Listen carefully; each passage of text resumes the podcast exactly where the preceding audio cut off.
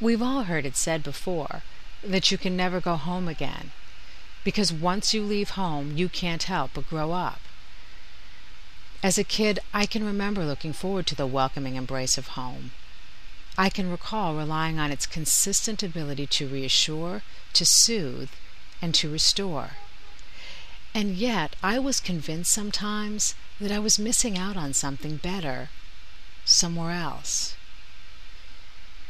Growing up, home existed for me as both a monumental burden and as a respite from an unkind world.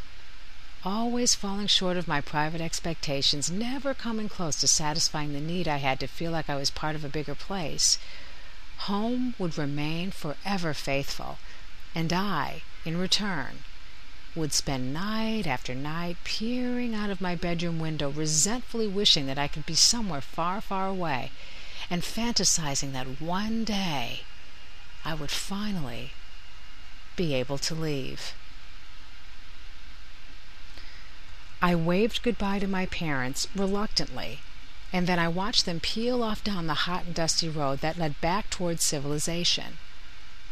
Buyer's remorse had already begun to set in. I'd patiently listened to his sales pitch and with an open mind, so it didn't take long for him to reel me in. The promise of fun, fresh air, and sleeping outside in a tent was appealing to me, but it was in fact my father's description of the roasted marshmallow sandwiches with Hershey bar pieces melting inside that ultimately convinced me that Camp Bethel Horizon was the opportunity that I could not afford to miss. Suddenly I was looking forward to the adventure, and I daydreamed about exactly what it would be like as I counted down the days. Little did I know, however, that the daydream would almost immediately turn into a nightmare once the reality of being far away from home would sink in.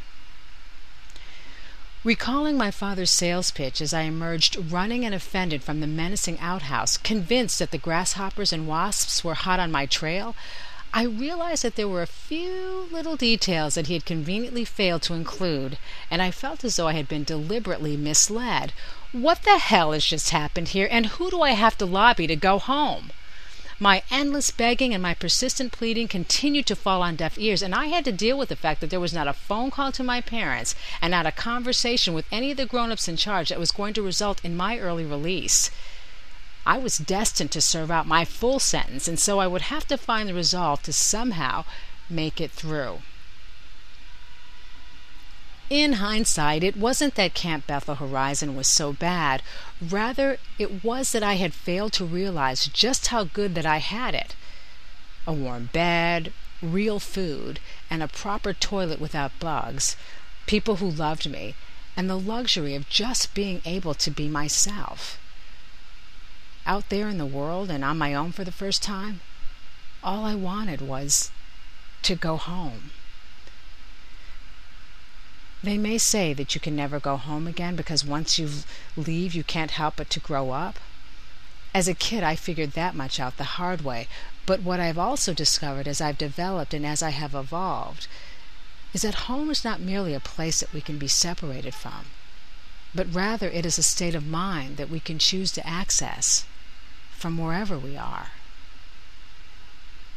Imagine. I have struggled for most of my life to reconcile who I am and where I belong, convinced sometimes that I'm missing out on something better someplace else, but I have never been confused about the fact that where I come from is a constant source of strength. And you? Out there on your own, in a world that can often feel so unkind, don't you wish sometimes that you could just go home again? When you're missing the familiar while you're resisting the unknown, can't you appreciate now all the stuff that you used to resent? It is so much more than where we live and where we leave. It is where we discover our best and worst selves, it's greater than where we try on occasion to return. It's where we can make fools of ourselves and where we can always be exactly as we are. Home is where we belong. And I believe that you can, in fact, go home again because home has never really been about the place where we reside. It is, more than anything else, that forever faithful place that resides within our willingness to remember that where we came from will continue to inform who we can become.